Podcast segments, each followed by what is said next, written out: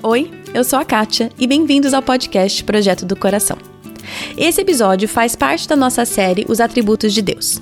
Ao longo dessa série, teremos o privilégio de aprender com homens e mulheres de diferentes denominações e culturas, e eles nos ensinarão alguns dos atributos do nosso único Deus. Também teremos o apoio de um material complementar para nos auxiliar no ensino dos nossos filhos sobre esse Deus, que é santo, santo, santo e merece todo o nosso louvor. Eu vou ler Efésios 3, 16 a 20, porque essa passagem é a minha oração para todos nós nesse tempo de estudo sobre os atributos de Deus. Oro para que, com as suas gloriosas riquezas, Ele os fortaleça no íntimo do seu ser com poder, por meio do seu Espírito, para que Cristo habite em seus corações mediante a fé. E oro para que vocês, arraigados e alicerçados em amor, possam, juntamente com todos os santos, compreender a largura, o comprimento, a altura e a profundidade e conhecer o amor de Cristo que excede todo conhecimento, para que vocês sejam cheios de toda a plenitude de Deus. A aquele que é capaz de fazer infinitamente mais do que tudo o que pedimos ou pensamos, de acordo com o seu poder que atua em nós, a Ele seja a glória na Igreja e em Cristo Jesus, por todas as gerações, para todo sempre. Amém. O nosso Deus é um Deus onisciente. Ele é um Deus que tudo sabe. O nosso convidado de hoje é o pastor Ronaldo Vasconcelos e ele nos ajudará a entender um pouco mais sobre esse atributo e algumas implicações da onisciência de Deus. Um Deus que sabe todas as coisas é aquele que o que ele fala é digno de ser confiado toda a nossa esperança na palavra de Deus pode realmente ser assim é, depositada porque Deus sabe todas as coisas, não tem mistério para ele. Então, vamos lá. Deus onisciente com Ronaldo Vasconcelos. Bom, hoje nós temos o privilégio de conversar e aprender com o pastor Ronaldo Vasconcelos, é, para você que escuta o podcast, ele é marido da Indrica, que teve aqui uma entrevista com a gente ano passado. E eu vou deixar ele se apresentar um pouco, mas é um prazer para mim ter ele aqui para falar sobre Deus onisciente, que não é um tema muito fácil. Então, Ronaldo, eu te agradeço muito por aceitar o convite e por estar aqui no podcast hoje. Eu que agradeço o privilégio de poder falar sobre esse assunto e, e poder participar é, desse podcast que tem abençoado tantas vidas e que eu já ouço falar já tem um bom tempo. É, eu lembro fazendo uma viagem à, Foz do Iguaçu, quando é, é, eu ouvi algumas pessoas comentando sobre, sobre esse podcast e eu disse, uau, que legal, é, vou, vou ouvi-lo mais. Logo depois, Drica foi convidada por você para falar, então é um privilégio realmente estar, é, estar aqui hoje conversando contigo. É, eu sou Ronaldo, né? sou daqui de Recife, de onde eu estou falando agora eu tenho a graduação em teologia pelo Seminário Presbiteriano uh, José Manuel da Conceição, ainda que eu tenha iniciado meus estudos teológicos aqui uh, em Recife, no Seminário Presbiteriano do Norte, e antes mesmo disso eu ainda estudei no Seminário teológico pentecostal do Nordeste, porque eu tenho uma origem pentecostal, depois eu fui para a igreja presbiteriana, isso é uma outra história, mas faz parte do processo também, então eu, eu já claro. fui eu, eu, eu, já fui é, é, pentecostal, já fui arminiano, e hoje eu sou calvinista, então obviamente a, a, a, vou apresentar a visão da onisciência de Deus dentro de uma perspectiva calvinista, mas é claro, é, a minha, meu propósito é apresentar a, o que a escritura tem a dizer sobre esse assunto, muito mais do que uma visão é, ou de, uma, de um, uma escola teológica. Mas eu também tenho, é, é, portanto, estudos é, mestrado, de mestrado no, em Novo Testamento, no, é, do Centro de Pós-Graduação Andrew Jumper, lá em São Paulo. E agora eu acabei de mudar a minha ênfase do mestrado. Eu estou deixando o Novo Testamento, estou indo para Teologia Filosófica. E isso é possível dentro da, da é, dessa escola e, portanto, uhum. eu estou caminhando para uma outra linha de pesquisa. Né? Então, comecei no Novo Testamento, terminei os créditos, aí devo receber um, um diploma relacionado a isso, e agora vou caminhar para uma outra pesquisa que é na área de teologia filosófica. Eu espero mais um ou dois anos terminar essa, essa pesquisa, se Deus hum. assim quiser e estiver nos seus decretos. hum, que legal. Muita coisa. Eu achei legal você falar isso, porque é, da sua trajetória, porque é, eu acho que enriquece muito, né, a, a, entender um pouco a nossa história e como Deus tem trabalhado conosco, e aí, uhum. né, você tem a sua história pessoal, como isso vai moldando a maneira que nós entendemos quem Deus é uhum. e, e o, como ele trabalha, mas eu acho muito legal quem tem uma, uma história variada e rica dentro de, de diferentes pensamentos teológicos, porque nós temos muito que aprender com os outros, né? Com Sim. pessoas que diferem daquilo que nós crescemos ou aprendemos a vida toda, temos muito que aprender. E, e, normalmente a nossa tendência é excluir, né? Então eu fico muito feliz que você tem essa, essa diversidade nas, nos seus estudos e, e tudo mais. Sim, sim, é para mim uma, é uma, uma alegria e, de ter essa história e de poder compartilhar com, com irmãos até mesmo alguma dessas, dessas questões da caminhada. Minha avózinha, que faleceu ano passado, com 98 anos, ela desde os 10 anos era da Assembleia de Deus. Então ela, ela viu, inclusive, o, o crescimento da igreja. Então eu, eu pude ver um pouco desse testemunho por parte da minha avó, uma mulher de oração, e, e que eu, eu, eu, pude ver essa ênfase né, dentro, por exemplo, dessa igreja que é a Assembleia de Deus. Mas só para terminar minha, minha apresentação, eu sou pastor também, né? E, e eu pastoreio hoje a primeira igreja presbiteriana de Casa Caiada, que fica em Olinda, que é a região metropolitana aqui de, uhum. de Recife, né? E essa igreja, portanto, é onde eu estou agora é, ministerialmente falando, né? Trabalhando, graças a Deus. Que legal. E, obviamente, né, casado com a Endrica. Isso, como eu já disse, casado. É, você disse, eu, eu, eu, eu, falei, Isso. casado com, com Hendrika, é, é um desses nomes aí é, diferentes, né? Ela, ela é. com ascendência holandesa. É, minha esposa, Drica, que, como ela prefere ser chamada, porque fica mais fácil, né? Tá certo. e e ah, os meus três filhos, João Gabriel, Samantha Elizabeth e Chloe Helena, porque aqui a gente não economiza nomes. pra quê, né? Tentando nome bonito, pra que economizar? Exatamente. ah, que legal. Bom, é, como eu falei antes, nós vamos falar então sobre. Nós, né? Nós não, né? Você. eu vou escutar e aprender. vamos falar vamos lá. Deus onisciente. E você mesmo falou uhum. que você vai uhum. falar, obviamente, de um ponto de vista é, calvinista desse contexto, mas o, podcast ele não tem necessariamente uma, uma linha teológica, porque eu gosto de aprender com várias pessoas de denominações diferentes e, e backgrounds, histórias diferentes. Uhum. E, e, eu gostei que você falou assim, claro que você vai trazer com a perspectiva calvinista, mas que nós vamos olhar mesmo é, é o que a Bíblia diz. Então eu, eu, gostei muito dessa disso que você falou.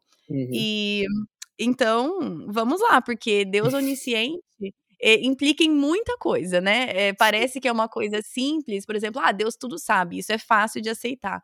Mas é. eu queria então, para começar, que você desse um pouco, né? Obviamente não tem como é, falar de forma exaustiva de um tema tão complexo, mas o que quer dizer que Deus é onisciente? Explica isso um pouco pra gente, se você puder dar uma base. Sim, sim. Pois é, é um assunto muito abrangente. É, para fazer uma delimitação de tema, é um trabalho bem grande, até mesmo delimitação de textos bíblicos.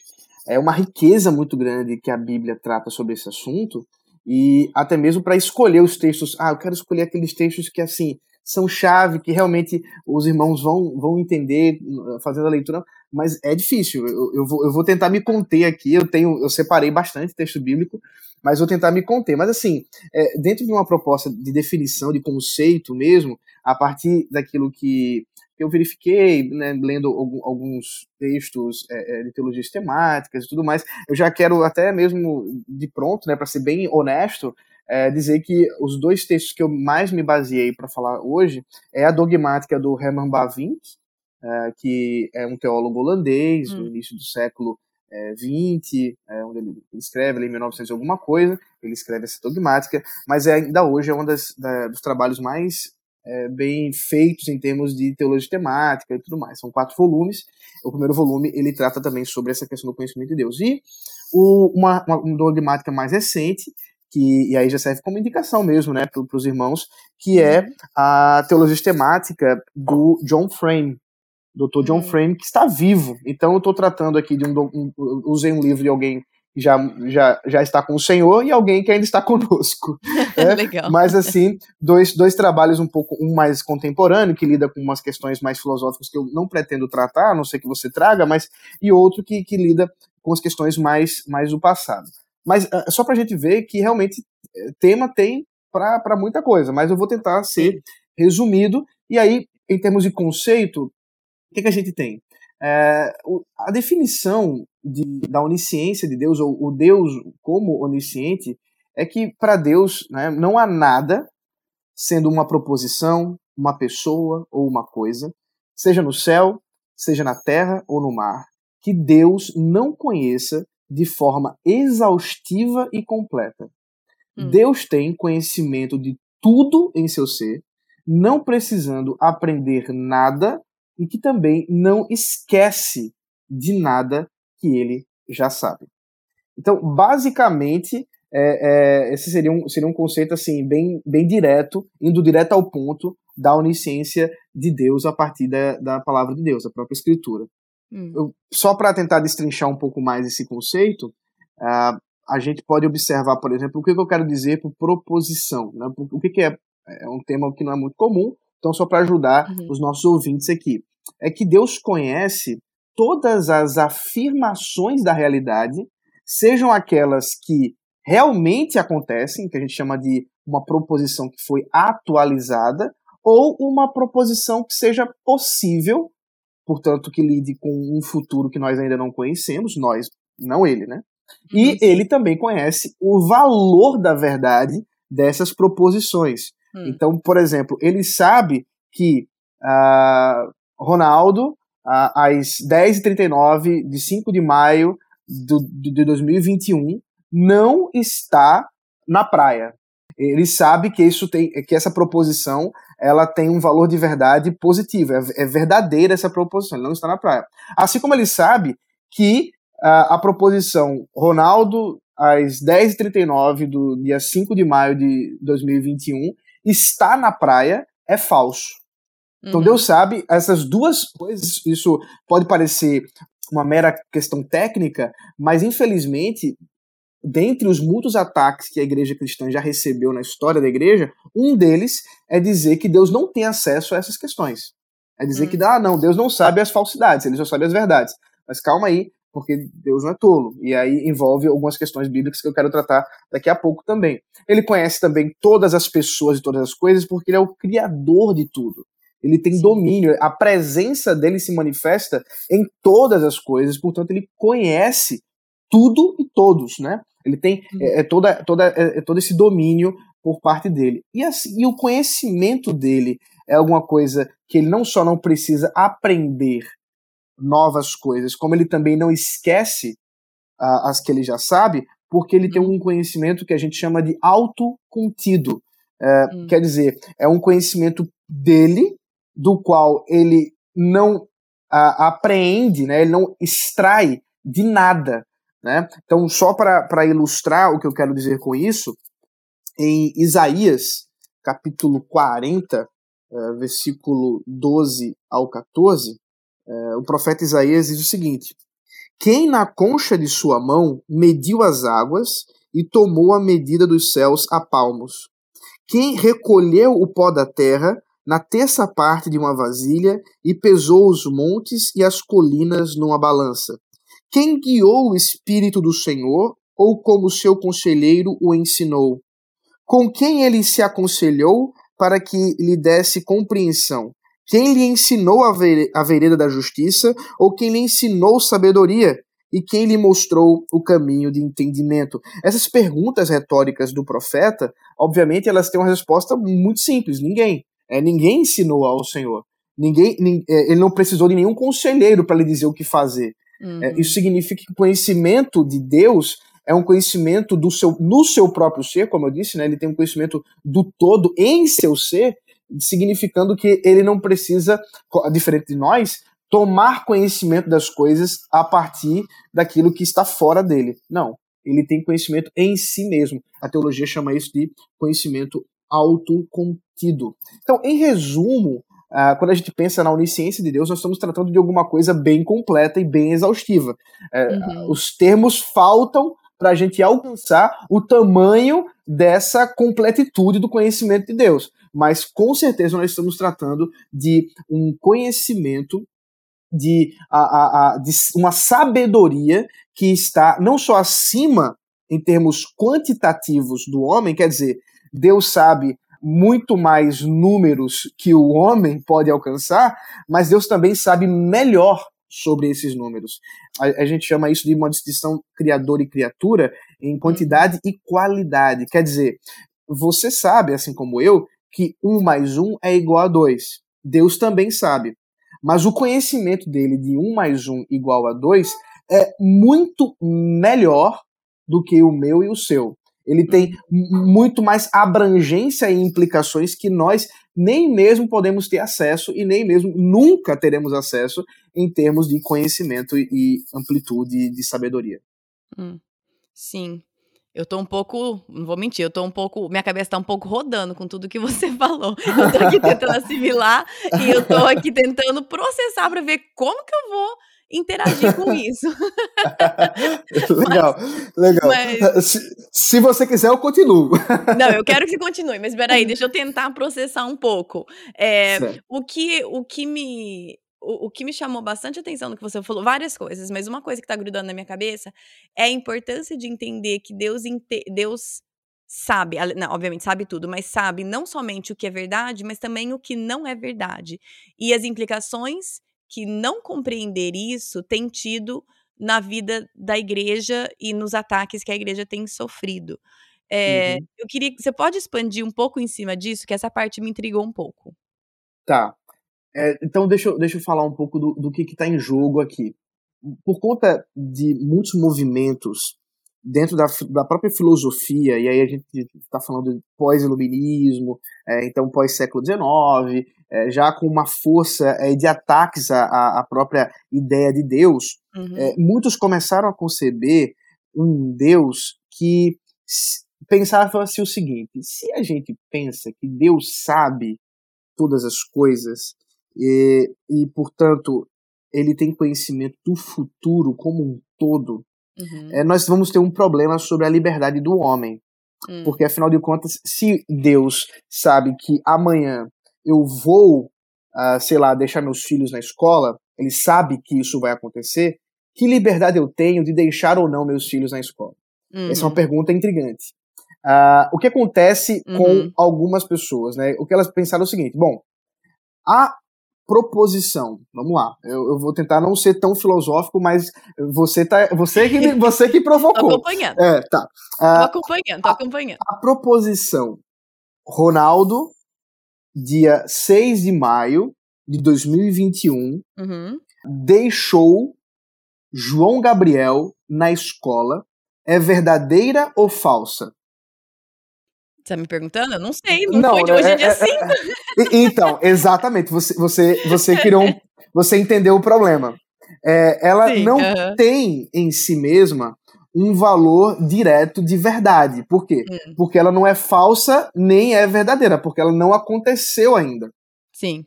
Então, alguns disseram assim: por isso, Deus não sabe o valor de verdade dessa proposição. Hum, aí está porque o problema. Ela, aí está o problema. Veja, se Deus não sabe que Ronaldo, no dia 6 de maio de 2021, deixou João Gabriel na escola, Deus não sabe disso porque isso não tem valor de verdade, e Deus só conhece aquilo que é verdadeiro, logo, Deus não sabe o futuro. E coloca a onisciência de Deus em, em xeque. Exatamente. Ah, isso pode parecer muito filosófico para as pessoas, mas muita gente começou a defender esse tipo de ideia hum. para atacar o Deus como nós cremos na Escritura, e pessoas, infelizmente, até que ganharam certa projeção na igreja. Nós temos aí os defensores do conhecido teísmo aberto. Então, eu vou citar os nomes da, dos movimentos. É. Isso eu estudei recentemente, Pronto. teísmo aberto. Isso eu sei o que, que é. Então tá, continua. Tô, tô começando a, a, achar meu. Né, me entender aqui. Pronto, o teísmo aberto ele pressupõe exatamente essa, essa questão aqui. Por que Deus não sabe o futuro? Porque o futuro não existe. Mas deixa, deixa eu fazer uma pergunta aqui. Uhum. Isso também, se nós, se nós entramos nessa, por exemplo, de, de dessa teologia eh, do teísmo aberto, né? Certo. Se nós entramos uhum. nisso, nós também, então, estamos colocando em xeque a eternidade de Deus, que Deus é, está fora do tempo, certo? Sim. Porque o futuro é, faz parte do tempo. E se nós entendemos Deus como eterno, que está fora do tempo, aceitar que Deus não pode saber o futuro porque ainda não é uma verdade, não é um fato, é também colo colocar em xeque o fato que Deus está fora do tempo, que é algo que ele criou, certo ou não? Tô, tô muito fora? Perfeito, você foi no ponto certo. Quando você pensa que para Deus o futuro não existe, aí que está a diferença. Eu te perguntar, Kate, Ronaldo é, deixou o João Gabriel na escola no dia 6 de maio de 2021. É verdade ou, é falso para você? Realmente não faz sentido porque você não tem acesso ao futuro hum. e você não, tem, não consegue eh, realmente lidar com isso. Mas quando Sim. nós falamos de Deus, nós estamos falando de outra coisa. E esse é exatamente o problema, dentre outros, uhum. do teísmo aberto. Uh, existem outros nomes para essa mesma teologia, mas o teísmo aberto foi o que ficou mais, mais famoso. Mas é exatamente isso. Essa ideia de que se Deus não sabe o futuro, então nós estamos pensando que Deus não tem acesso a isso. Então Deus está no tempo? Muitos vão dizer que sim, Deus está no tempo. Então a gente vai ter problema para falar da eternidade de Deus. Uhum. E, e, aí eu, eu, me lembro, por exemplo, de uma analogia do C.S. Lewis eh, no, no, livro dele Cristianismo Puro e Simples, em que ele fala de Deus como um, um autor de livro. O autor do livro, ele eh, passa as páginas do livro e ele consegue ter acesso do começo ao fim com a mesma facilidade. Por quê? Porque ele não está no livro. Ele é o uhum, escritor uhum, do livro e, e, portanto, nesse sentido, é, Deus como Criador, e aí que está a, a conexão entre a onisciência e a própria concepção de, de, de um Deus como Criador, é que ele tem acesso às criaturas porque ele não é uma criatura. Hum. Ele está fora desse plano dos, do, da, das criaturas, que é o espaço e o tempo. Deus não está limitado nem a espaço, nem a tempo. Por isso, para Deus, seja o futuro, passado ou presente, ele conhece porque todas as coisas estão patentes né, aos seus olhos, elas estão diante dos seus olhos. Hebreus capítulo 4 vai, vai nos falar isso, as coisas estão claras para ele. Uhum. Isso por quê? Porque esse Deus maravilhoso é um Deus que não só ele tem acesso ao futuro, e a gente vai falar, eu quero falar daqui a pouco sobre isso também, mas ele é quem é o escritor do futuro. Sim. E, e, então aí é, é, é, entra num, num, aspecto importante também da própria soberania de Deus. Sim, sim. Que é outra questão interessante, a soberania de Deus. Outra, outra questão meio pegajosa. É, uma coisa que eu, o, o que eu tenho baseado, pelo menos o meu estudo, porque eu só, eu, eu estudo um pouquinho, né, de cada atributo antes de entrar nessas entrevistas, só porque eu não quero, assim, uhum. ser completamente ignorante. E o, o, livro que eu tenho baseado é a série inteira é o do Tozer, O Conhecimento do Santo. Então, nesse capítulo uhum. que ele fala sobre a, a, a, onisciência de Deus, uma coisa que eu gostei bastante, eu, vai ser uma tradução livre minha aqui, porque o meu livro está em inglês, mas ele falou assim: já que o nosso conhecimento intelectual de Deus é tão pequeno e obscuro, e aí entra no que você falou, né? Nós somos criaturas tentando descrever o Criador, que não, não dá, né? Nossas palavras não. Sim. Nosso pensamento não não. É, não é alcança. Não alcança, exatamente. Então ele fala assim: já que o nosso pensamento, nosso conhecimento intelectual de Deus é tão pequeno e obscuro, nós podemos, às vezes, ter uma vantagem nesse nossa, nessa nossa dificuldade de compreender como Deus é, pelo simples pensar no que ele não é, né? Nesses negativos. Aí ele falou assim: muitas vezes o estudo dos atributos de Deus é dirigido pelo nosso uso de negativos. Então, por exemplo, Deus não tem origem. Nós não conseguimos compreender alguém que não tem origem, mas nesse negativo eu consigo, então, na minha cabeça, falar assim, ok, eu sei o que é uma origem, então Deus não tem origem, que ele não tem começo, que ele não precisa de ajuda, né? Que ele não muda. E, e nesse método de tentar fazer com que nós, criaturas, compreendemos como Deus criador é, é, é, é às vezes é mais fácil a gente entender o que ele não é, ou como ele difere de mim, né? Eu entendo que eu sou isso, e então Deus uhum. não é isso. Ele é outra coisa que é muito difícil eu compreender, porque eu sou criatura e não criador. E, e, e então, por exemplo, o que você está dizendo, pode me corrigir, tá? Uhum. Mas então, Deus onisciente é que ele, é como, como você até mesmo falou, ele não nunca aprendeu nada, não tem nada que ele precisa aprender. Uhum. É, até porque isso seria uma mudança, né? E se Deus é imutável, então ele não ele não aprende Perfeito. e nada é novidade para ele, nada é nada o surpreende. Isso. É, me ajuda aqui. Tá, tá, certo esse meu caminho que eu tô percorrendo? Tô muito fora? Me ajuda aqui. Sim, na verdade, a, o conceito que, que eu propus lá no comecinho ele tinha esse caminho também. A gente chama de teologia apofática ou teologia negativa. Que nome chique. É, né? Teologia apofática. Como é que, que, que, que eu tô fazendo? O que, que eu tô fazendo? Teologia o quê? Apofática. É é, essa foi a minha intenção desde o começo, era trazer um, uma linha de pensamento de teologia apofática. Desde então, o começo. Que é, que é exatamente é tentar produzir uma, uma teologia a partir do, do, da negação.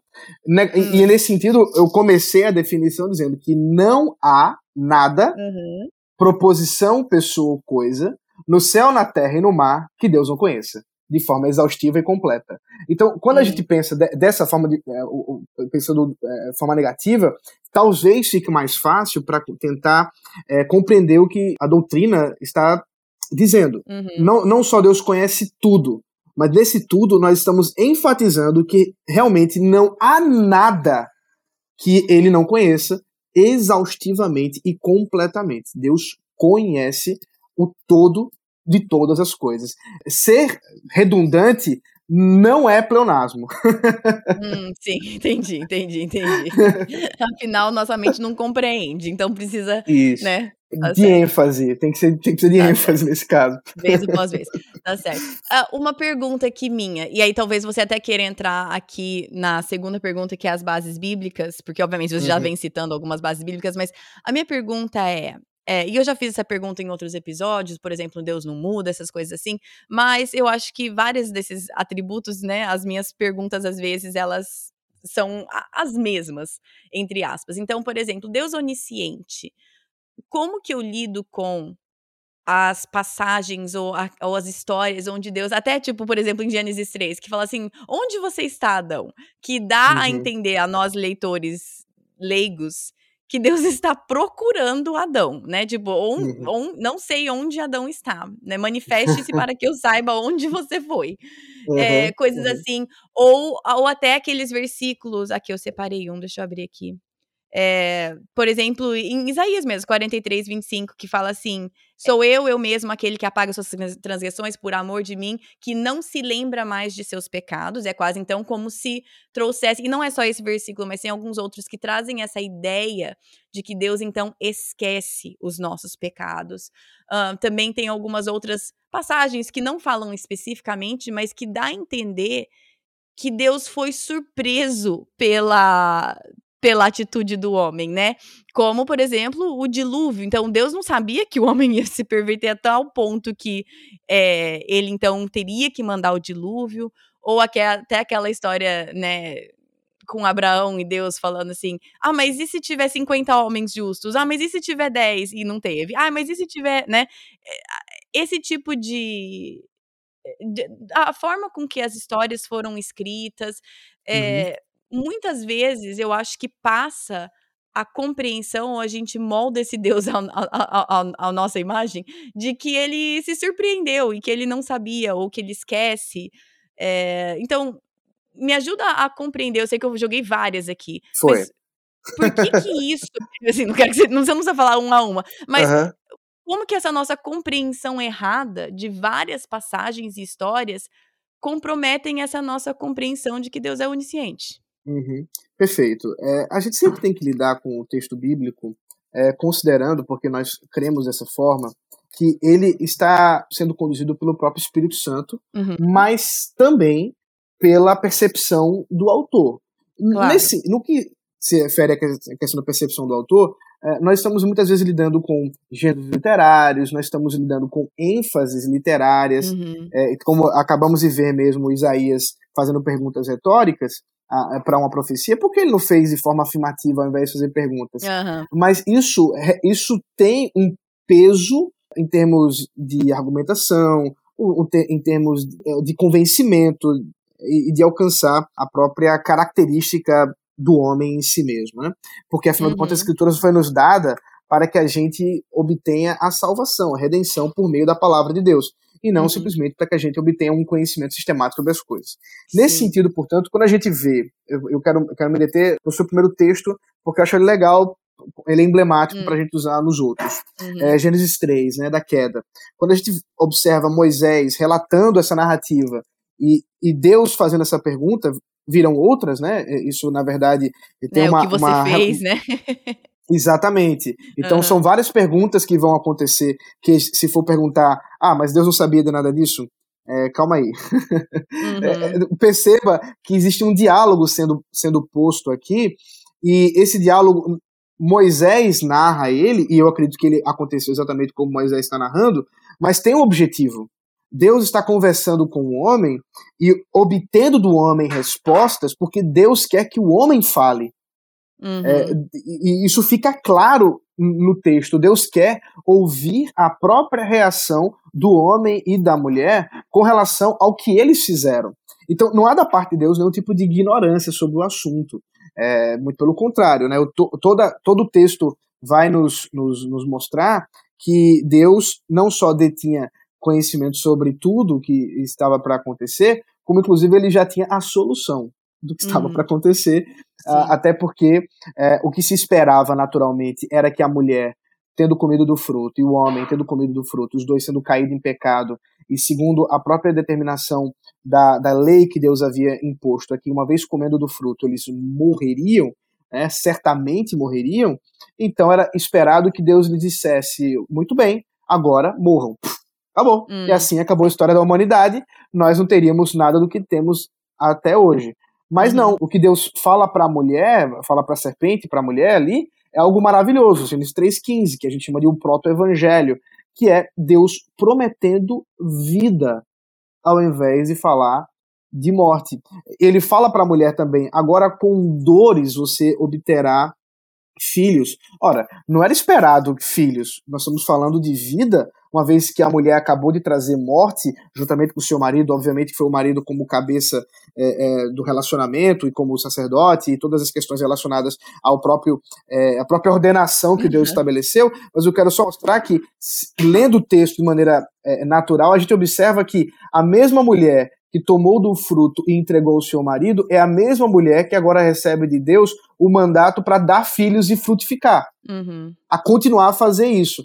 E isso é muito interessante e mostra as intenções do texto. Quando a gente vê, portanto, o contexto literário da narrativa, a, a, gente entende por que, que Deus está perguntando e ele não está chegando já afirmando tudo. Uhum. Porque é exatamente assim que ele quer produzir conosco e isso é interessante para mostrar o próprio relacionamento que Deus tem com seus filhos. E aí entra até o próprio relacionamento que ele tem com a gente mesmo. É, Deus é, nos permite, na nossa ignorância, muitas vezes, respondê-lo às nossas indagações e, e a própria é, questão do nosso dia a dia, e ele nos dá respostas prontas, ainda uhum. que ele assim saiba. Né? E, uhum. e, portanto, aqui está um Deus que está, mais uma vez, se manifestando dessa forma. Mas não só aqui e os outros textos. Agora, tem uma outra questão de textos um pouco mais complexos que esses, como por exemplo o que você citou de, é, é, do dilúvio, que é quando Deus, por exemplo, diz que ele se arrependeu uhum. né, de criar a humanidade. Aí você entra realmente numa situação um pouco mais constrangedora pra gente. Mas espera aí, como é que a gente tá falando? Como é que a gente tá falando de um Deus que tem conhecimento sobre todas as coisas, ele sabe presente, passado e futuro como se fosse a mesma coisa, mas agora o texto está dizendo que ele se arrependeu. Uhum. Então, dentro da, da história da interpretação bíblica, nós temos uma explicação para esse texto que é o uso corriqueiro, até mesmo, que muitos escritores da Bíblia fazem, de expressões de emoções humanas, ou até mesmo expressões físicas humanas, e até mesmo animal, com respeito a Deus, para tentar exemplificar o que é que acontece no ser de Deus. Porque, como nós somos diferentes de Deus, quantitativamente e qualitativamente, nossa teologia ela sempre será dependente daquilo que nós conhecemos no mundo, da criação, e ela vai sempre ser uma revelação do próprio Deus, mas é sempre uma revelação que é como um pai que balbucia para o seu bebezinho as palavras para que ele possa compreender, mas jamais um, um pai chega para o seu filho bebezinho e diz assim: é, e aí, garoto, quero saber da sua teologia apofática, né? É, ele não faz isso. E, e, da mesma forma que ele não faz isso, Deus, isso, claro, não é meu essa, essa, essa ilustração, Calvino que fala isso, Deus também se revela como um, um pai que balbucia para o seu filho, e esse, essa expressão arrependimento é um balbuciar de Deus. É, o escritor, que eu acredito ter sido Moisés, ele está tentando mostrar, dentro da própria emoção humana, que a gente conhece como arrependimento, o que Deus teria sentido naquele momento. Uhum. É claro que a gente não tem acesso a isso, porque nós não temos acesso a, ao, ao, ao nós temos conhecimento do ser de Deus diretamente. Então, Sim. Por isso a gente, a gente não, né? Os escritores bíblicos usam e a gente compreende é, essas expressões da parte de Deus como um Deus que, como uma galinha, né? Que abraça os seus filhos com as suas asas, é, um, um, Deus que Sim. se arrepende, um Deus que se entristece. Isso significa que Deus não se entristeça? Não, significa apenas que dentro das nossas emoções, entristecimento é o mais próximo que a gente pode chegar do que Deus sente quando, por exemplo, o Espírito Santo dentro de nós se entristece com o nosso pecado. É o mais perto que a gente consegue chegar a isso. Significa que diretamente é isso? Não, a gente precisa fazer algumas medidas aí, algumas separações, e no caso, arrependimento é a mesma coisa. Deus se arrepende como nós nos arrependemos? Não. Falando bem diretamente aqui, não. O que, ele, o que aconteceu ali no ser de Deus é uma profunda tristeza, é algum sentimento que se aproxima do nosso arrependimento, mas nós nos arrependemos porque nós não conhecemos muitas vezes as consequências do que fazemos. Uhum. Deus não tem esse problema. Ele conhece as consequências de tudo. E, portanto, ele sabia de tudo que estava acontecendo. Então, isso não, é não é uma dificuldade para a doutrina da onisciência divina. Tá certo. Tá certo. Bom, obrigada. Eu sei que eu joguei um monte de coisa aí, mas eu acho que é, você, eu tentei. você pode dar um direcionamento aí, pelo menos para mim, que é, de novo, a importância de entender quem escreveu e para quem foi escrito, né? Entender uhum. gêneros literários, entender é. a forma de uso de linguagem e entender que foram, né, por inspiração divina, mas foram seres humanos que escreveram. Então. Para seres jeito... humanos também, né? Oi? É, é, é para seres humanos. Para seres, seres humanos, humanos, escrevendo exatamente. para seres humanos. Né? Então, então é, a nossa jeito. compreensão sempre vai ser limitada. E, e é, e, e não, assim, eu sei que, até como você falou, tipo, o exemplo de Calvino, acho que se Calvino pode comparar Deus com né, o relacionamento pai e filho, e eu, eu, eu, também posso, por mais que eu sei que é, é não é perfeito, mas, por exemplo, se eu vejo os meus filhos e ele vem me contar algo, ah, mãe, aprendi isso daqui na escola, eu aprendi isso aqui com fulano, e eu, eu já sei aquilo. Mas uhum. eu não uhum. vou ignorá-lo, eu vou fazer, ah, é, me conta. E eu vou fazer perguntas para ele, para que ele, primeiro, para relacionamento, e para que ele também firme aquele conhecimento, né, para que ele também estabeleça, porque quanto mais a gente fala e fala, e a gente sabe que o aprendizado acontece ali também. Então, Sim. até aconteceu recentemente que um dos meus filhos veio me contar algo e eu interagi com ele, não mentindo, mas como se aquilo fosse novidade. Ah, é, mas isso daqui e aquilo ali. E como que acontece se for aqui? E aí o meu filho mais velho olhou para mim e falou assim: você não sabe isso, mãe? eu falei assim, eu sei, mas o teu irmão tá me contando, deixa ele contar. então, Exato. talvez assim, na Bíblia, esses lugares quando Deus pergunta, né, é, mas o que você fez? E quantas vezes como pai, mãe, né, a gente fala assim, o que que você fez? Quando eu sei muito bem o que que meu filho fez, eu sei muito bem o que que ele fez, né? Mas é, isso me ajuda também nessa compreensão, não é porque Deus se expressa de uma forma, ou, né, a, a Bíblia coloca Deus ali se expressando de uma forma que quer, então, dizer, ah, então Deus não sabe. Não, não. Peraí, do mesmo jeito que eu falo com meu filho e, e permito com que ele tenha aquele momento de aprendizado, não quer dizer que eu não sei daquilo que ele está me falando, né? Exatamente, exatamente. Então é isso. Você vai encontrar Deus fazendo isso várias vezes. Uhum. Para dar só mais um exemplo, depois de toda aquela confusão de Jó com seus amigos, você tem um Deus se apresentando num redemoinho. E você espera de Deus respostas. E ele só vem com perguntas.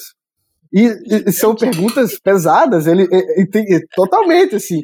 Ele vai perguntar para Jó: é, quem é esse né, que confunde os meus desígnios? Quem é esse? Onde você estava quando eu criei, né? Quando eu desenrolei os céus? Quem, onde você estava quando eu dei nome às estrelas? Então, perceba, Deus está dando uma prensa em Jó, mas ao mesmo tempo Deus não está fazendo uma resposta direta. E essa é uma característica interessante dentro do relacionamento que Deus tem para com seus filhos. E se a gente for observar, especialmente o Antigo Testamento, que tem as narrativas aí muito vivas, né, histórias muito vivas do relacionamento de Deus com seus filhos, é muito comum isso acontecer. De termos mais propositivos, você vai ter talvez a lei do Senhor. Né? É, na lei ele é mais direto. Mas quando Deus vai falar com o homem, poxa, como é que Deus chega para Abraão? Abraão, olha aí para o céu, conta as estrelas. É. Você esperava um pouquinho mais. É. Porque Deus vai lá e, e diz logo o que, o que ele quer. Mas é. não é assim que ele faz, não é assim. E, e que bom que ele não faz assim. Sim. Porque Deus, como Criador, ele conhece os seus filhos e ele sabe que esse é o melhor meio para que a gente aprenda. Sim. Essas imagens, essas histórias todas apresentam um Deus que conhece, que é o melhor professor que já existiu e sempre existirá. Uhum. Que tem a didática melhor, e a didática dele é superior a qualquer uma que nós possamos aqui dizer. E, e isso é Sim. é maravilhoso. E que bom aprender com Deus e até mesmo aprender como aprender com Deus. Hum. Sim, é. E aí eu vou, né? Eu quero que você também sempre fique à vontade para voltar numa pergunta. Se você fosse, assim, não, mas peraí, eu quero falar sobre aquilo de novo. Mas aí uhum. é, eu queria que você falasse, por mais que a gente tenha falado um pouco, mas nós temos falado, na verdade, os perigos de não compreender a onisciência de Deus. Uhum. Mas o que implica na minha vida é realmente entender que Deus sabe tudo, que ele é onisciente. Ou seja, aplicações práticas, né? Você é pastor. Então, ponto um, dois, três. Quais são as, quais são as implicações práticas? O que, que deveria mudar no meu dia a dia? Entender que Deus é onisciente, porque parece, até como você falou, uma questão muito filosófica, muito além. Uhum. Então, qual a importância de realmente ter o tempo para meditar, considerar e compreender dentro da nossa possibilidade a onisciência de Deus. O que, que isso deveria mudar para mim? Certo. Pessoal, Kate, antes mesmo de, de, entrar nessa questão das implicações, deixa eu voltar um aspecto importante para a gente é, considerar para os nossos ouvintes aqui, hum. é, que eu acho que é, é importante a gente ver alguns textos bíblicos que nos ajudam a entender um pouquinho o que significa essa onisciência e, a, e aí partir para uma, uma, aplicação. Ótimo. Só para não ficar tão na conversa, né? A gente citou alguns textos bíblicos, mas talvez um dos mais importantes, eu não posso deixar de citá-lo, é o Salmo 139, hum. que é um grande hino sobre o conhecimento de Deus, sobre o próprio relacionamento da onisciência de Deus com a minha história, na, no caso, o Salmo de Davi, né? Então, com, as próprias, com a própria história do rei Davi, e o texto, especialmente os seis primeiros versos, diz o seguinte: Senhor, tu me sondas e me conheces, sabes quando me sento e quando me levanto, de longe conheces os meus pensamentos. Observas o meu andar e o meu deitar, e conheces todos os meus caminhos. A palavra ainda não chegou à minha língua, e tu, Senhor, já a conhece toda. Tu me cercas por, por, todos os lados e pões a tua mão sobre mim. Tal conhecimento é maravilhoso demais para mim, é tão elevado que não o posso atingir. Esses seis versos, eles resumem muito bem toda a nossa conversa até agora. Hum. Ele mostra um Deus que sonda e conhece, e esse os dois verbos aqui, sondar ou examinar e conhecer, é, não diz respeito, como a gente já falou, de aprender, mas de, significa exatamente porque ele é aquele que tem a capacidade de acessar todas as coisas. E ele vai explicar exatamente o que ele quer dizer por esse Deus que conhece e que examina tudo. Ele é aquele que conhece quando eu me sento e quando me levanto. Uhum. Então ele sabe do meu dia a dia, porque me sentar e me levantar resume a minha vida. ele sabe de tudo uhum. que acontece comigo. De longe conheces os meus pensamentos. A expressão de longe traz essa é, é, essa doutrina da transcendência de Deus, ele é um Deus transcendente, quer dizer, ele é um Deus que está fora da minha realidade própria. Então, aquilo que a gente já conversou, ele está fora da criação. Hum. Ao mesmo tempo, ele é aquele que está na criação quando ele diz que ele me cerca por todos os lados no verso 5. Então, veja que o salmista está consciente do Deus que está longe, que, portanto, me conhece e conhece meus pensamentos, ele não precisa nem mesmo estar é, pertinho de mim para isso. Ele está, por ter me criado, inclusive, ele conhece todos os meus pensamentos, mas não só isso, mas ele também me cerca por todos os lados e põe a mão sobre mim, quer dizer, ele também está perto. É, hum. Então, a, a, ideia da presença de Deus na criação é, como uma implicação do próprio conhecimento dele, da própria onisciência dele. Uhum. Ele também é aquele que conhece, eu já falei isso, mas o verso 4 repete isso, todos os meus pensamentos, porque ele conhece as palavras antes mesmo delas chegarem à minha língua. Ele já conhece. E se a gente pular um pouquinho o salmo e for para, por exemplo, o verso 16, que ainda é mais é, é claro com relação a, a, esse conhecimento de Deus, ao, especialmente do futuro, os teus olhos viram a minha substância ainda informe, e no teu livro foram escritos todos os meus dias, cada um deles escrito e determinado quando nenhum deles ainda existia. Olha aí, o teísta aberto tendo um grande problema para resolver.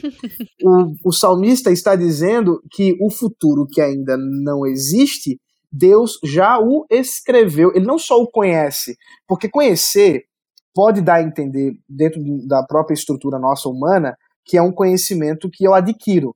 Não é o caso de Deus, a gente já falou sobre isso. Mas só para enfatizar, quando a gente fala de conhecimento de Deus, ele não é só um conhecimento que não é adquirido, mas ele é um conhecimento que traz a realidade. Então significa que ele não só conhece o futuro, mas ele é aquele que escreveu e determinou o futuro.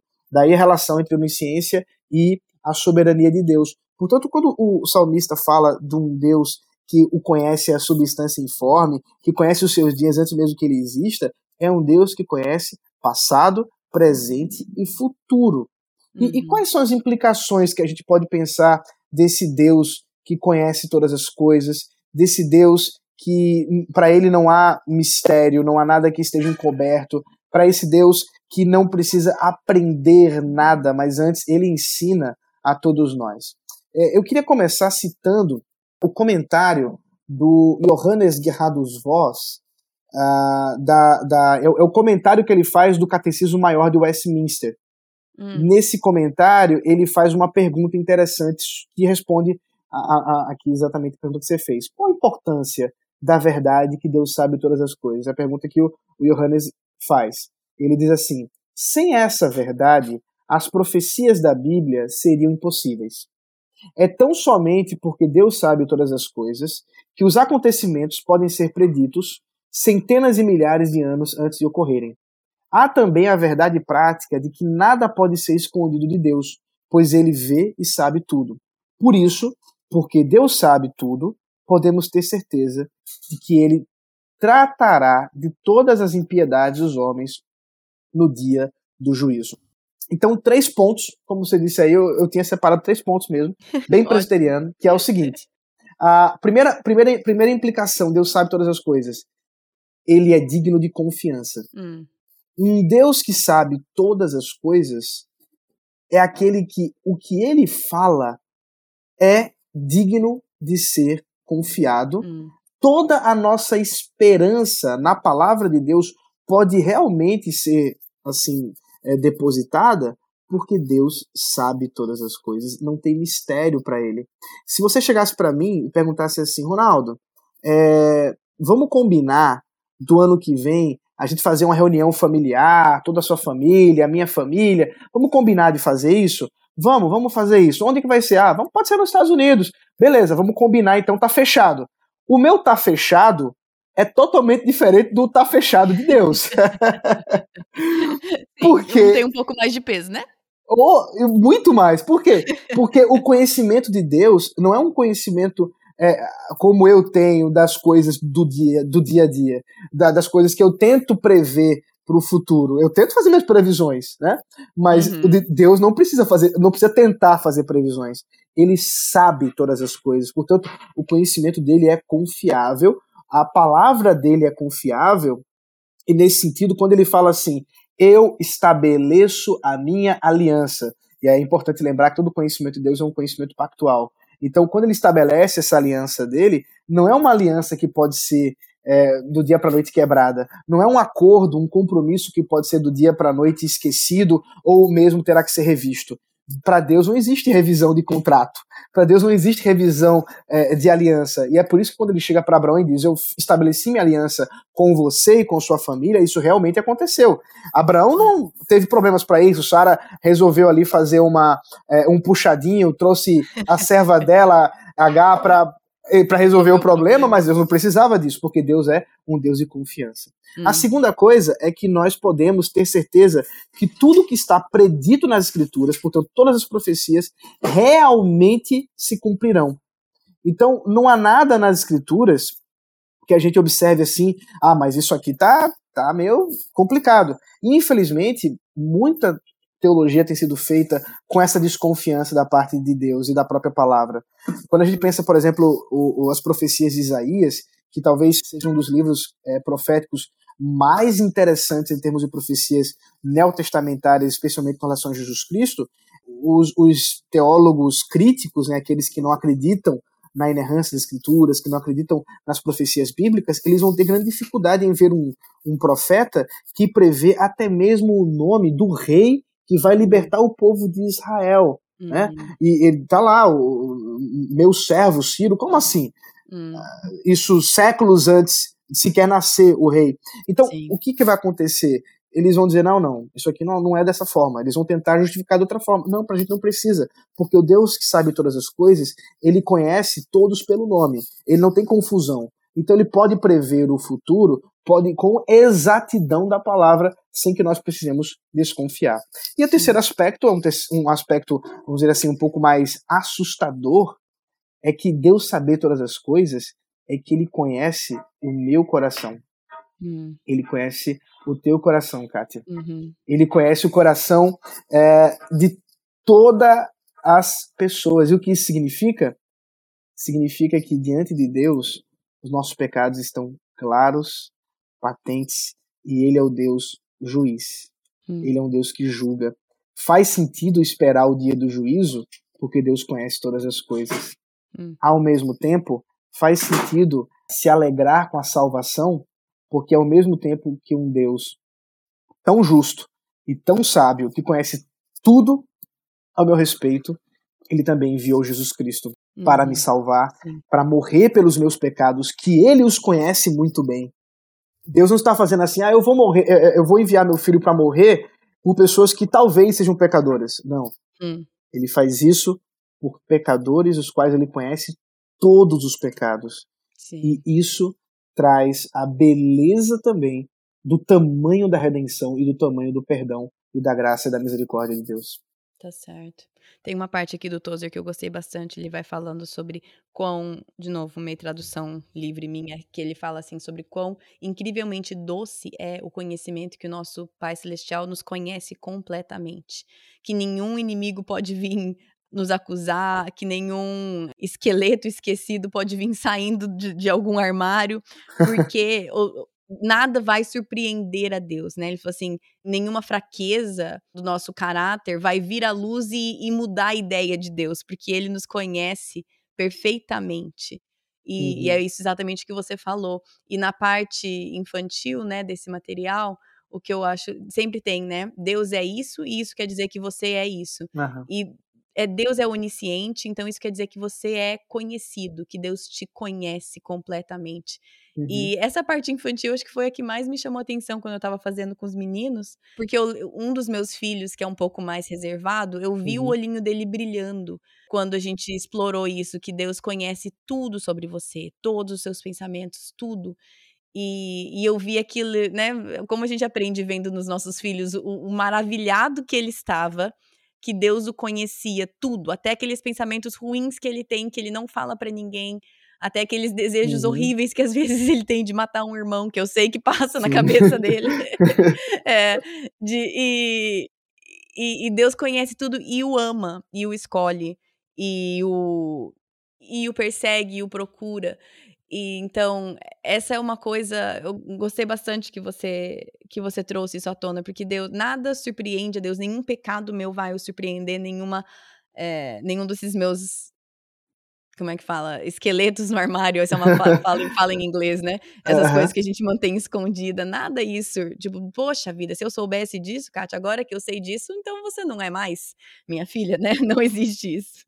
Sim, sim. Eu acho que uh, uma coisa legal para pensar com as crianças é ter uma música infantil é, que tem em português e inglês. Tem uma diferençazinha que eu acho que vale a pena ressaltar dentro da, da letra que geralmente se canta, pelo menos é que eu conheço em português e a que é. eu conheço em, em, inglês, que é a cuidado olhinho no que vê, cuidado ah, boquinha sim. no que fala, cuidado pezinho onde pisa. Ah, na nossa a, a tradução é, é o Salvador dos Céus está olhando para você, cuidado é, é, olhinho, boquinha e etc. Em uhum. inglês fala o pai que está acima está é, olhando em amor, né? Yes, uh -huh. down in love. É, é ele está olhando em amor.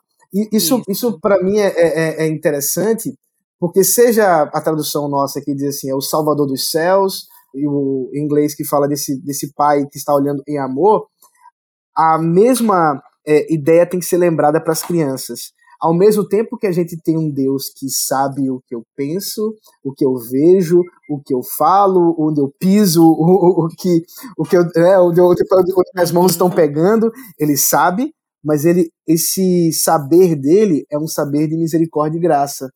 Sim. E eu me lembro é, de, de, lembrar dessa música quando criança e de ficar com muito medo. Medo, é óbvio. É muito medo, muito medo. É uma, é uma música que, que, que traz um certo medo mas eu acho que ela deveria não só trazer o medo, mas a doutrina da onisciência de Deus também deve trazer, além do temor, a um, um grande, uma grande né? alegria, um alívio também, uma alegria, porque quem está, quem conhece os meus pensamentos, quem sabe do meu coração, não é o meu vizinho. Uhum. É, tem, tem um filme do ah, sempre confundo se é Bruce Willis ou, é o Mel Gibson, mas acho que é Bruce Willis. Que é, é, o que as mulheres desejam, acho que é isso o nome do, do, do filme. É, é, é, acho que é Bruce Willis, né? E, e, e, aí ele tem um, toma um choque e, e ele começa a Isso, saber... começa a escutar o... o que as mulheres pensam. Exatamente. Não, acho que é o Mel Gibson. É o Mel Gibson, é o Mel Gibson. eu sempre confundo os dois, tá? Sempre, perdoe. Eu tenho certeza, mas eu acho que sim, faz muito. É, se uhum. minha esposa tiver, é, tivesse mais perto, eu ia perguntar para ela, porque ela conhece muito mais da cultura pop é, de cinema do que eu. Mas enfim, uhum. e, e, ele conhece, e ele começa a ouvir né, os pensamentos das mulheres. Mas você já imaginou que terrível seria se alguém tivesse esse, esse poder de conhecer os meus pensamentos? Ao mesmo tempo, que alívio é saber que quem sabe meus pensamentos, meu coração, é Deus. Porque, é. ainda que ele seja o Deus juiz, ele é o Deus da graça, da misericórdia, que olha para seus filhos em amor. Então a gente tem que ter essas duas verdades bem distintas no nosso coração. A, a onisciência de Deus me dá temor, porque ele sabe Sim. o que eu faço, eu não consigo enganar a Deus. Mas ao mesmo Sim. tempo me traz alegria em saber que quem sabe é aquele que me ama. Essas duas coisas precisam estar bem juntas e eu acho que isso é, é bem importante pra gente. Muito bom, muito bom. Bom, já já foi muito além do que eu imaginava essa conversa, deu fritou um pouco os meus neurônios mais do que, na verdade, eu não sabia o que esperar. Mas eu sei que esse assunto é, é complexo uhum. e, e, já me deu muita coisa aqui para pensar e digerir. E então eu te agradeço muito, Ronaldo, pela tua pela sua disposição aqui em, em falar e em abordar uma coisa com uma pessoa extremamente leiga que sou eu. Então, eu agradeço a sua paciência uhum. com as minhas perguntas e, e, tentando aqui entender alguma coisa se, se, se alguém quiser te achar, você está nas redes sociais? Você tem algum lugar eh, onde as pessoas podem te achar, caso elas queiram aprender mais com você de alguma forma? Sim, sim, dá, dá para me achar. Eu tenho Instagram, Uh, eu acho que se colocar Ronaldo Vasconcelos, acha. Eu acredito que tá. sim. Eu nunca me procurei no Instagram. Mas é.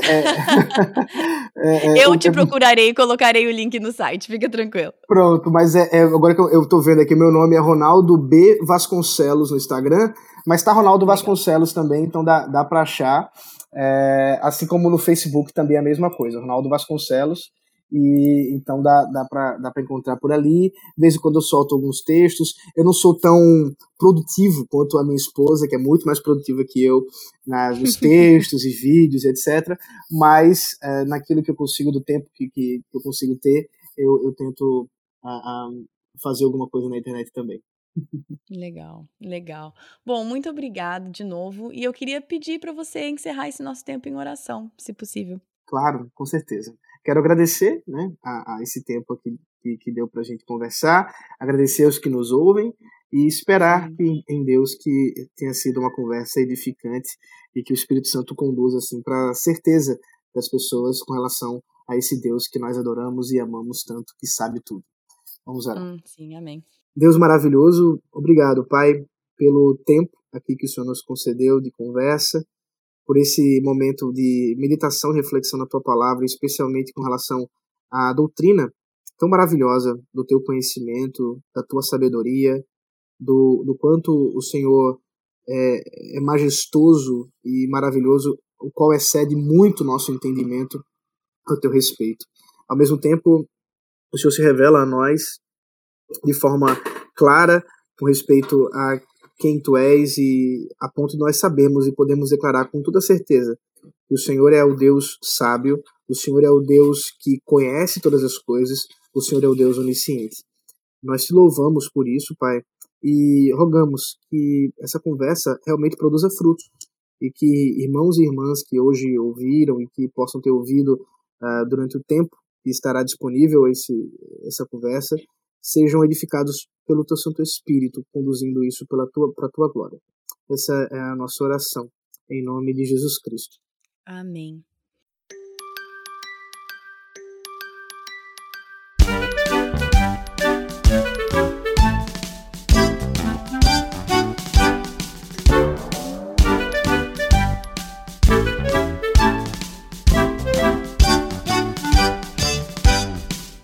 Deus é onisciente.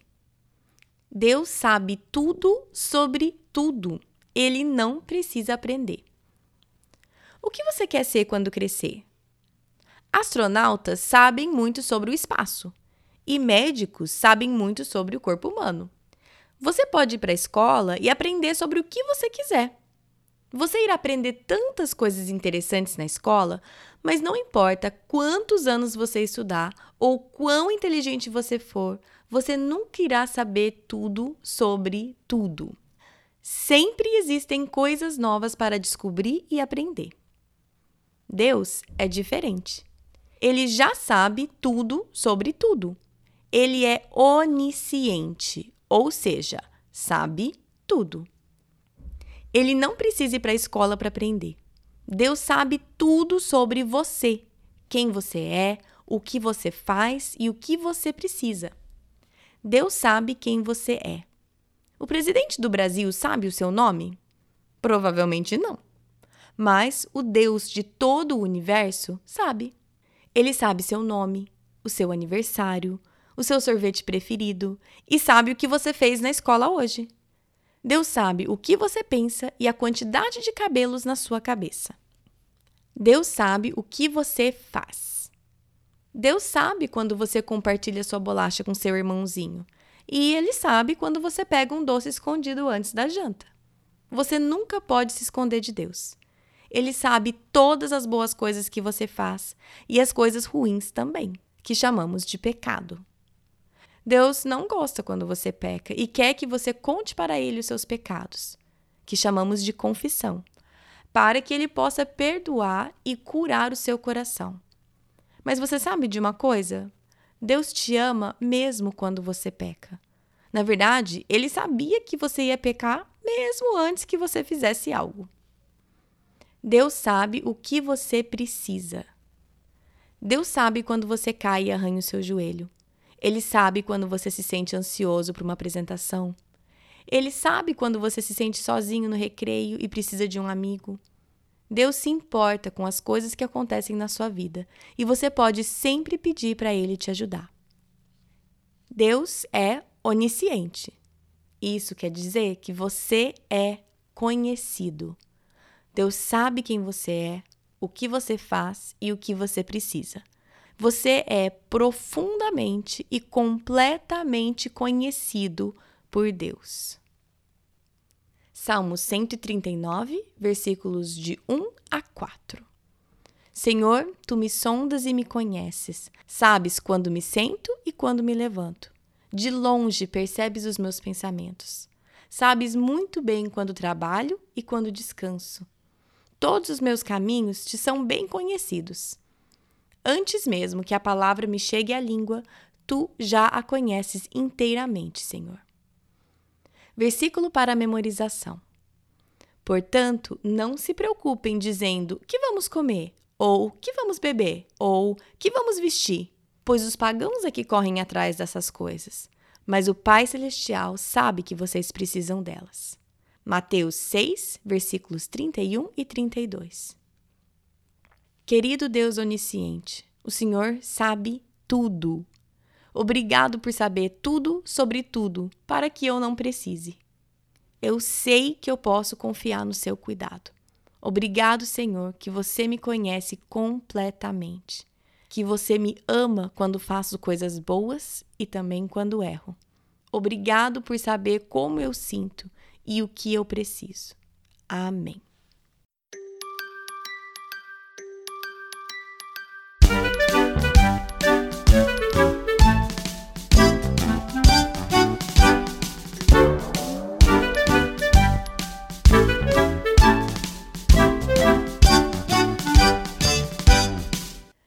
Gente, para mim tem sido tão bom, tão proveitoso ter essas conversas, essas aulas, né? São aulas com tantas pessoas diferentes sobre os atributos de Deus. Hoje, com o pastor Ronaldo Vasconcelos, não foi diferente, foi uma tremenda de uma aula para mim. E espero que vocês também tenham, estejam gostando. Eu tenho recebido feedback de vocês, então fico muito feliz que vocês também estão gostando de aprender sobre os atributos de Deus com tantas pessoas diferentes. Então, realmente, é um privilégio para mim e eu tô super animada que não estamos nem na metade. Então, vamos embora. Também quero lembrar vocês que cada episódio desse vem acompanhado de um material infantil, o que vocês acabaram de ouvir, né, que eu gravei. Isso está escrito e tem algumas coisas a mais também. Esse material não é meu, é, do, é da autora Leria White, e eu tenho a permissão dela de traduzir e providenciar isso para vocês aqui no podcast e no site também. Ela foi até além na generosidade, não só permitiu que eu traduzisse, mas também envia as traduções para a equipe gráfica dela e eles colocam no gráfico bonitinho, igual o livro em inglês que eu tenho aqui para os meninos. Então tá tudo no site para vocês. Cada post de cada tributo que já saiu, se você clica no post do episódio, tem lá o um material infantil para vocês imprimirem para sua família, para sua igreja, seja o que for. Então, como eu sempre falo, vocês têm total liberdade de usar esses materiais livremente na sua família, na sua igreja. Só por favor, vamos tomar o cuidado de sempre dar os devidos créditos de quem é esse material, que é da Leria White, e não passá-lo como uma criação nossa ou algo que veio da gente, né? Vamos sempre acreditar as pessoas corretas e ser bons mordomos daquilo que nos foi dado, porque esse material nos foi dado com muita generosidade. Como eu falei, o pastor Ronaldo ele falou onde você pode encontrá-lo na internet, mas se você quiser, como sempre, todos os links estão no post desse episódio no site projetodocoração.com. Semana que vem, a nossa convidada é a Bruna Botelho, do Instagram Mamãe por Vocação.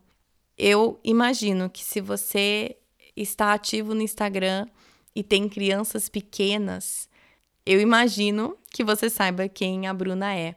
Mas a nossa conversa foi uma conversa bem descontraída, bem gostosa, sobre rotina, a importância de uma rotina para a criança, para os pais, para o casamento. Então, o foco é mais, obviamente, para pais com crianças pequenas, mas como sempre, em qualquer entrevista, os ensinamentos vão muito além de só aquele público. Então, foi um prazer muito grande entrevistar a Bruna. A nossa conversa foi muito gostosa, queria ter continuado, foi aquele bate-papo de amiga tomando um café. Foi muito gostoso e eu tenho o prazer de compartilhar isso com vocês semana que vem, tá bom? Então, semana que vem um episódio é entrevista com a Bruna Botelho sobre rotina. Por hoje é isso. Se você quiser seguir o podcast nas redes sociais, no Facebook é Projeto do Coração, no Instagram é PDC Podcast. Como eu falei, o site é projetodocoração.com. Lá você acha tudo, tudo. Todas as séries que já foram feitas, organizadinhas, todos os episódios. Tem um post para cada episódio. Só você ir lá na barrinha de busca, digitar o que você está procurando, que tá tudo lá para vocês, tá bom? Se você quiser apoiar e ser um mantenedor do podcast, tem um botão no Instagram para isso, né? Link na bio, depois tem um botão Seja Mantenedor. Você pode ir direto no patreon.com barra Projeto do Coração. E se você quer entender como assim ser um mantenedor, o que, que é isso, tem um episódio bônus só sobre isso, para não ter que ficar falando isso todo episódio. Chama Faça Parte do PDC, você pode ouvir lá, tá bom? Então por hoje é isso. Bom final de semana para vocês e até semana que vem.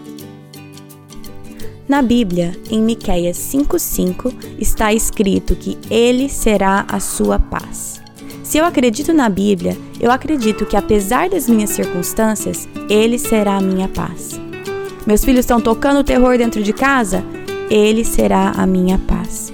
Estou me sentindo culpada por não passar mais tempo com os meus filhos? Ele será a minha paz. Estou cansada de ter as mesmas brigas de sempre com meu marido? Ele será a minha paz gritei e perdi a paciência de novo, Ele será a minha paz. Vamos tentar lembrar disso e, com a ajuda de Deus, escolher a viver nessa paz todos os dias.